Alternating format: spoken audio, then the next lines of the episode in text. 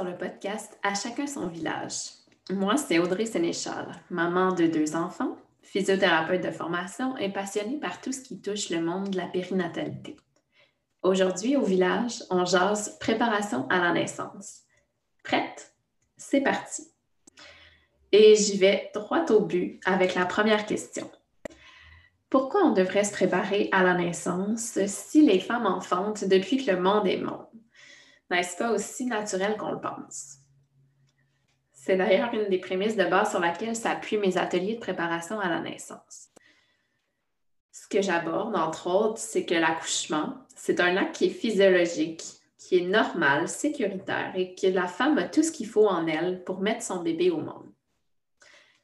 Mais au fond, est-ce qu'on sait vraiment ce qui se passe réellement dans notre corps pendant le travail et l'accouchement? Est-ce que l'accouchement consiste simplement à faire confiance à son corps ou bien il existerait d'autres moyens de s'y préparer? À mon avis, se préparer au travail, c'est l'une des parties les plus importantes de la préparation à l'arrivée de votre bébé. Et c'est pourquoi j'ai pensé ressortir ici cinq éléments clés qui supportent l'importance d'une bonne préparation à la naissance. Mais avant tout, Peut-être que vous avez remarqué que j'utilise très peu le terme cours prénataux. Pour dire vrai, je sais que les cours prénataux n'ont pas toujours eu la cote et que c'est malheureusement encore le cas aujourd'hui.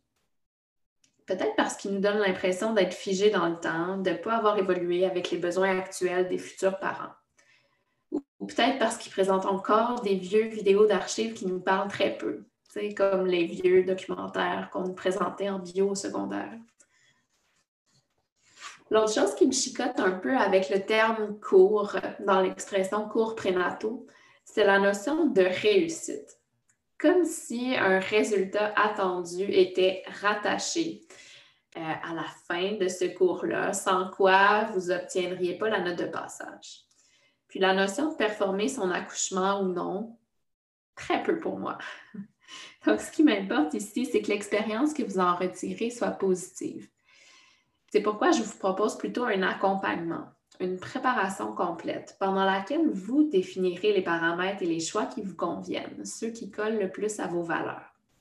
Parce que dans le fond, on va se le dire, préparation ou pas, bébé va naître. je sais, ce n'est pas super vendeur comme argument pour quelqu'un qui donne des ateliers de préparation à la naissance, mais je sais que ce n'est pas tous les couples qui voient la préparation à la naissance comme une nécessité. Et c'est pour ça que j'ai envie de vous partager ce que les gens disent à propos des couples qui ont vécu l'expérience de la préparation à la naissance. Donc, plusieurs de ces propos-là ont été recueillis au fil du temps dans ma pratique en physiopérinéale, entre autres auprès d'infirmières en périnatalité, de médecins de famille, de sexologues, de sages-femmes, puis de parents eux-mêmes. Donc, tous s'entendent pour dire qu'un couple bien préparé se reconnaît parmi les autres, de par différents facteurs. Donc, d'abord, de par leur participation active. Donc, ce sont des, futurs parents qui posent beaucoup de questions, qui connaissent davantage les différentes alternatives, qui connaissent aussi les choix qui s'offrent à eux et qui, euh, qui, qui, voient le potentiel finalement de prendre des décisions personnelles face aux opportunités qui leur sont présentées.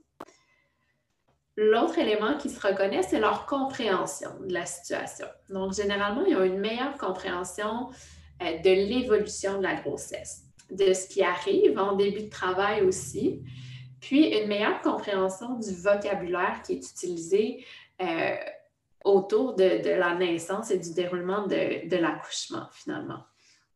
Donc, ça leur donne des meilleurs outils pour communiquer avec les professionnels de la santé, les professionnels de la naissance et l'équipe qui les entoure pendant tout le suivi de grossesse, mais aussi pendant le processus de l'accouchement.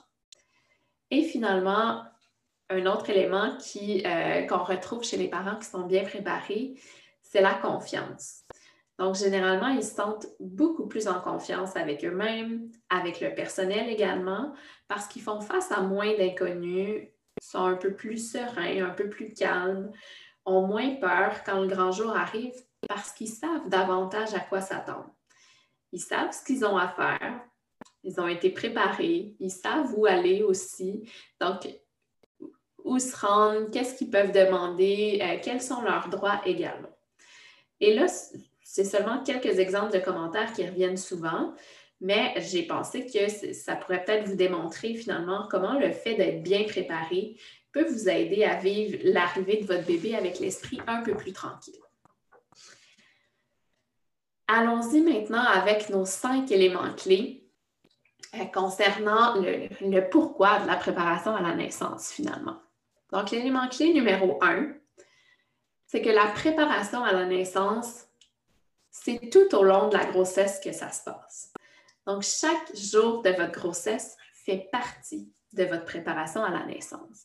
Et ça, mais ben, ça commence par prendre soin de soi. Donc, la naissance ne commence pas avec la perte des os, ni avec la première contraction. Donc, il n'est jamais trop tard pour instaurer de saines habitudes de vie. Si on fait juste y penser un peu, votre utérus, d'abord, c'est bien plus qu'un simple support pour bébé. C'est un muscle qui est incroyablement puissant. Puis, il n'y a aucune femme qui se préparerait à une compétition sportive importante qui ignorerait euh, l'impact de son alimentation, l'impact de sa préparation physique sur, euh, sur, sur sa compétition sportive, sur sa performance sportive, en fait. Donc, elle saurait exactement quoi manger pour s'assurer que ses muscles euh, aient l'énergie dont ils ont besoin.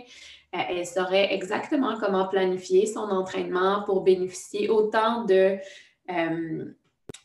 de l'entraînement musculaire, de l'entraînement cardiovasculaire, mais également des périodes de repos. Donc, les mêmes mesures ici que vous prenez pour garder votre corps bien nourri, en bonne santé pendant la grossesse, bien, ce sont ces mesures-là qui vont aider votre utérus à faire sa job au moment de l'accouchement également. Donc, en matière d'activité physique, entre autres, les plus récentes recommandations canadiennes indiquent que pour retirer le maximum de bienfaits, les femmes enceintes devraient faire au moins 150 minutes d'activité physique d'intensité moyenne par semaine. Donc ici, euh, quand on parle d'activité euh, d'intensité moyenne, ce que ça veut dire, c'est que la femme doit être capable de maintenir une conversation pendant son activité physique, mais l'effort doit être assez important pour augmenter de manière significative son rythme cardiaque. Donc, ça pourrait être de la marche rapide, ça peut être de la course, ça peut être du vélo, ça peut être de l'aquaforme, ça peut être de la raquette l'hiver. Donc, euh, on a besoin quand même d'avoir une, une, bonne augmentation euh, au niveau de la fréquence cardiaque, entre autres. Donc, si vous étiez déjà active physiquement avant la grossesse, ben, il est fort probable que vous puissiez continuer euh, vos activités, votre programme d'exercice euh, parfois, ça va demander quelques adaptations à mesure que la grossesse avance. À l'inverse, si vous étiez euh, une personne un peu plus inactive, ben, il va être recommandé ici d'augmenter petit à petit votre niveau d'activité physique jusqu'à atteindre les recommandations du 150 minutes d'activité physique d'intensité moyenne par semaine. Donc, évidemment, peut-être que ça va demander de commencer avec des activités d'intensité plus faible et peu à peu augmenter la durée, augmenter euh, l'intensité également au fil des semaines.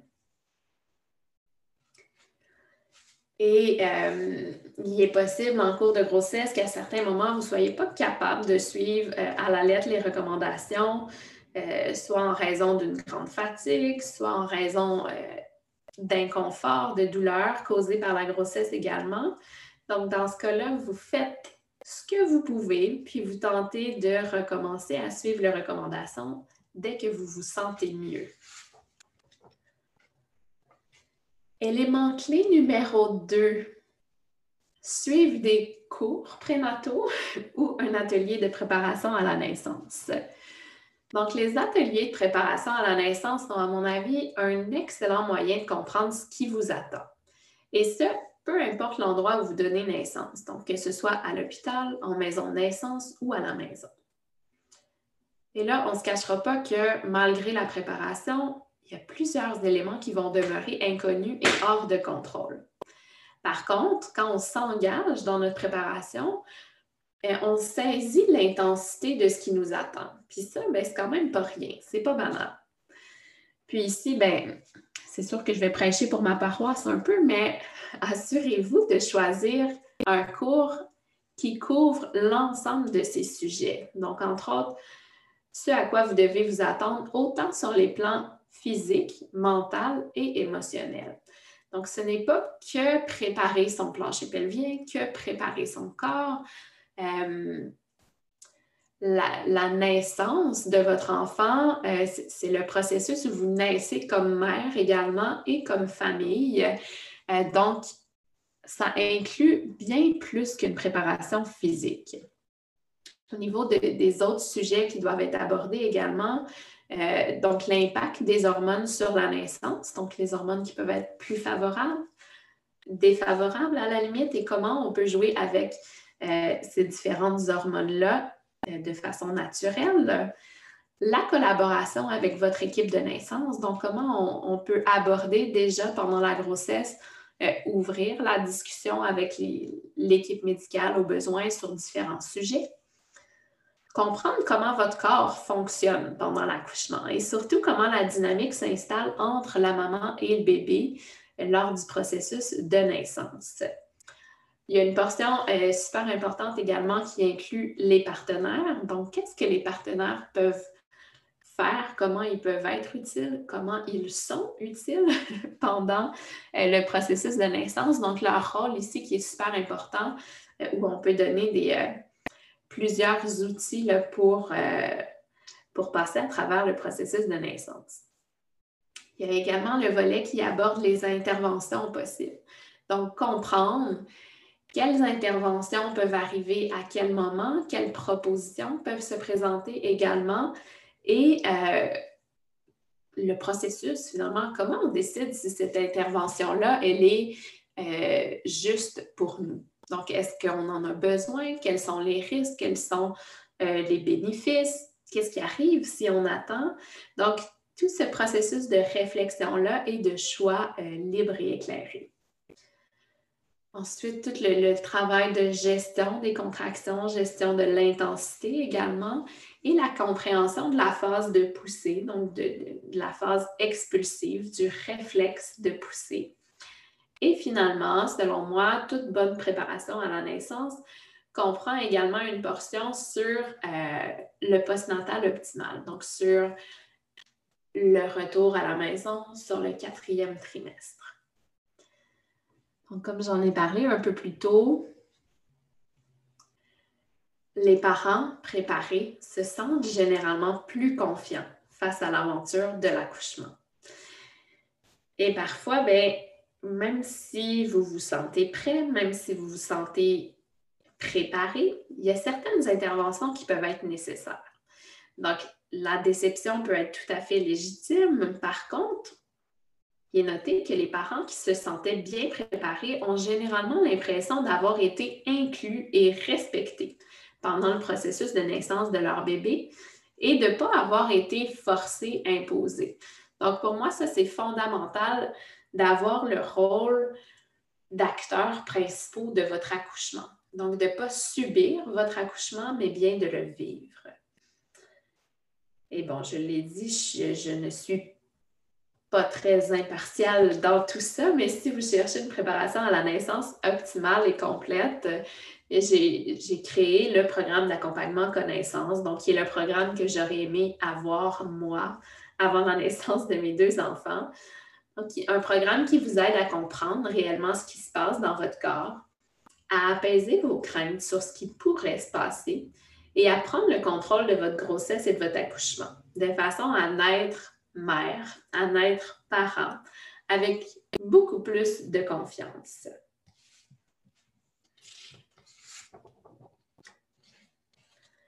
L'élément clé numéro 3 maintenant, qui est abordé également dans la portion atelier de préparation à la naissance, c'est le fait d'apprivoiser la peur et l'intensité. Et parfois, dans certains cours prénataux, euh, sans vouloir banaliser, mais on va peut-être utiliser des euphémismes pour adoucir un peu cet aspect-là de peur, d'intensité, de douleur.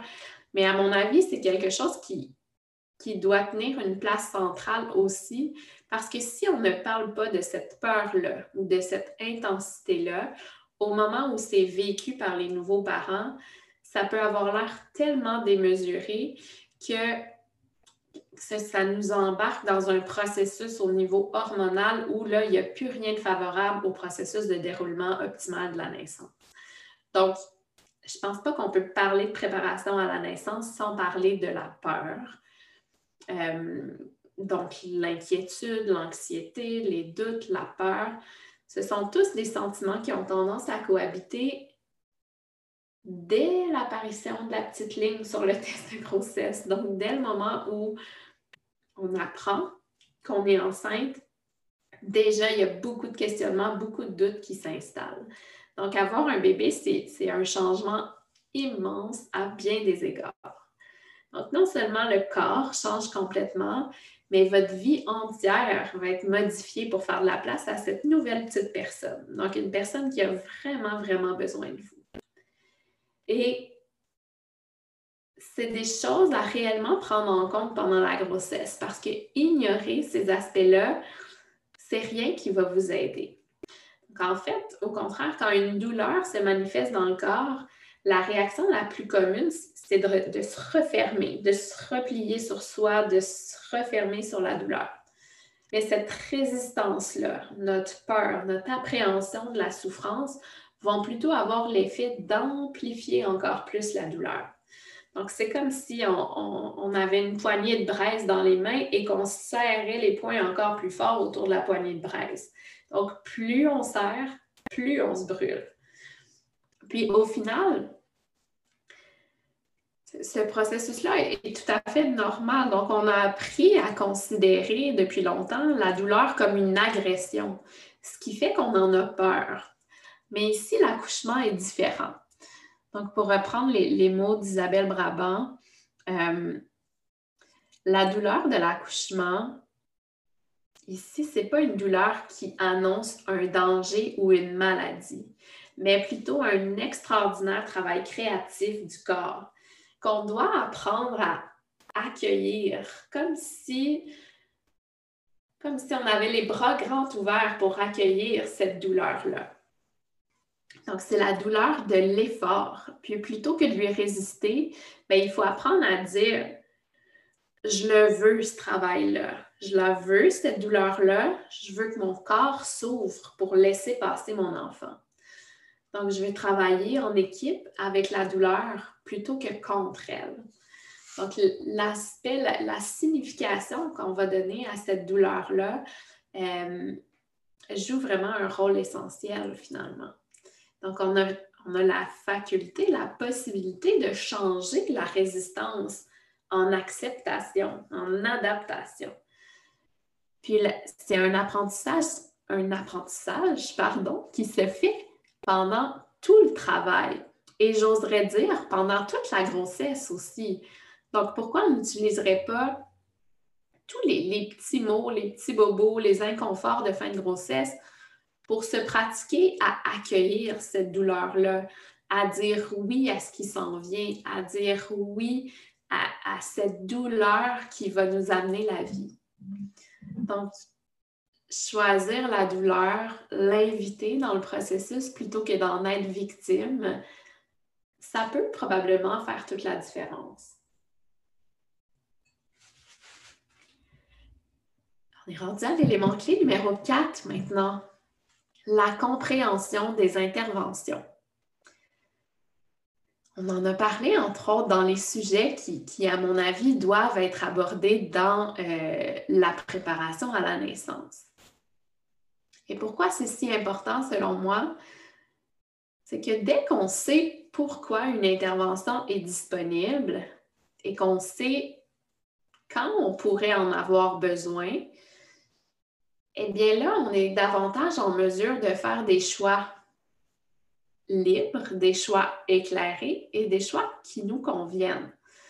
Donc, ça nous donne d'emblée peut-être la possibilité de voir que toutes les interventions ne sont pas forcément nécessaires. Donc, ce n'est pas le fait que l'intervention soit proposée euh, qui fait que c'est une intervention obligatoire et absolument nécessaire. Et même parfois, lorsque certaines interventions sont nécessaires, ben, ça reste toujours sage de se questionner et de comprendre quels sont les bénéfices, quels sont les risques. Est-ce qu'il y a des alternatives à cette intervention-là? Et qu'est-ce qui pourrait arriver si on choisit d'attendre? Puis souvent, le fait d'attendre, de changer quelque chose, par exemple de changer de position, peut vraiment faire la différence.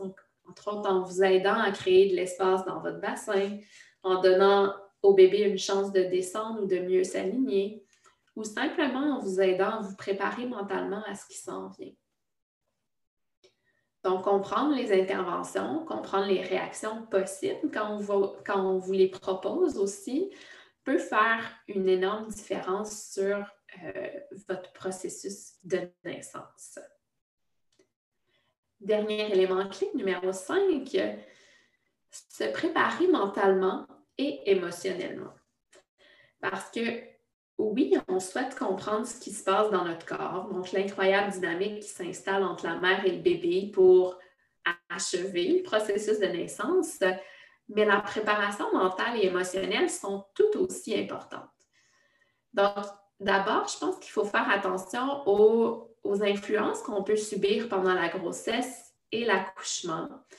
Euh, donc, souvent, on entend les, histoires de naissance, euh, bon, peut-être de, notre entourage familial, de notre mère, les grands-mères, les tantes, de nos amis proches aussi. Et ce qui ressort de tout ça, c'est peut-être pas toujours les aspects positifs de la naissance également. Euh, au niveau de, la préparation mentale, entre autres, je reviens euh, aux, athlètes professionnels, mais les athlètes vont passer beaucoup de temps à travailler leur mindset avant de, en fait, conjointement avec leur préparation physique. Donc, ils passent du temps à, se préparer mentalement, à s'imaginer, à visualiser le résultat. Ils se voient atteindre leur objectif aussi. Donc, prendre le temps de réfléchir à ce que vous devez faire pour rester en bonne santé pendant la grossesse et pour vous préparer à l'accouchement, bien, ça fait partie d'une forme de préparation mentale aussi. Donc, le fait d'imaginer votre accouchement également, donc d'imaginer l'environnement dans lequel vous avez envie de vous retrouver. Euh, donc, de prendre un peu de temps à tous les jours pour imaginer ce à quoi ça pourrait ressembler. Donc, c'est comme si vous vous entraîniez à la naissance, finalement. Puis, votre accouchement ressemblera peut-être même pas à ça. Et au final, c'est pas grave. Donc, la préparation mentale, la visualisation, ça vous donne la possibilité de travailler sur vos préoccupations et vos craintes du moment. Donc, s'il y a quelque chose qui vous tracasse, vous prenez cette inquiétude-là, puis vous cherchez comment vous pouvez prévenir cette inquiétude-là? Donc, comment, euh, qu'est-ce que vous pourriez planifier ou comment vous gériez la situation si elle se produisait? Puis ça, ben, quand on les voit venir d'avance, ces embûches-là, donc on prend, on prend nos doutes, on prend nos inquiétudes, on les a en, en plein devant nous, puis on se visualise en train de les aborder une à une, en train de les gérer, en train de trouver des solutions. Puis ça, c'est super puissant de le faire pendant la grossesse. Donc, la préparation mentale, ça peut aussi signifier euh, de chercher des histoires positives autour de vous. Euh, parfois, de chercher des conseils aussi. Donc là, on ne parle pas de, conseils non sollicités, mais s'il y a une personne de confiance euh, qui peut être là juste pour écouter vos préoccupations sans même vous donner de conseils. Donc, c'est à vous de déterminer quels sont vos besoins à ce niveau-là. Donc, ce sont toutes des choses légitimes où vous faites ce qu'il faut pour vous, pour vous sentir préparé à l'arrivée de bébé, autant physiquement, mentalement qu'émotionnellement. Donc, l'accouchement, c'est quelque chose de très beau, très grand, très intense aussi et profondément transformateur. Et à mon avis, pour le vivre de manière positive, dans le respect de vos valeurs et à la hauteur de votre puissance, ça mérite d'être bien accompagné. Euh, et c'est pour ça, finalement, que euh, j'ai conçu le programme d'accompagnement connaissance, donc qui, à mon avis, est, très complet, puis qui parcourt littéralement l'ensemble des étapes clés euh, par lesquelles vous allez passer, de la grossesse jusqu'au quatrième trimestre, donc de retour avec bébé à la maison. Le programme connaissance, il est basé sur les évidences scientifiques, livré avec bienveillance et non-jugement, toujours et euh, conçu pour vous aider à faire des choix informés et de décider au final ce qui est le mieux pour vous. Alors, la première cohorte euh, va débuter ce jeudi, 14 octobre, chez Bougeotte et Placotine Sillery. Euh, donc, vous pouvez retrouver toutes les informations dans la section Atelier sur le site Bougeotte et Placotine. Alors, sur ce, je vous souhaite la plus belle grossesse possible et une expérience d'être parent vraiment enrichissante et épanouissante. Je vous dis à bientôt.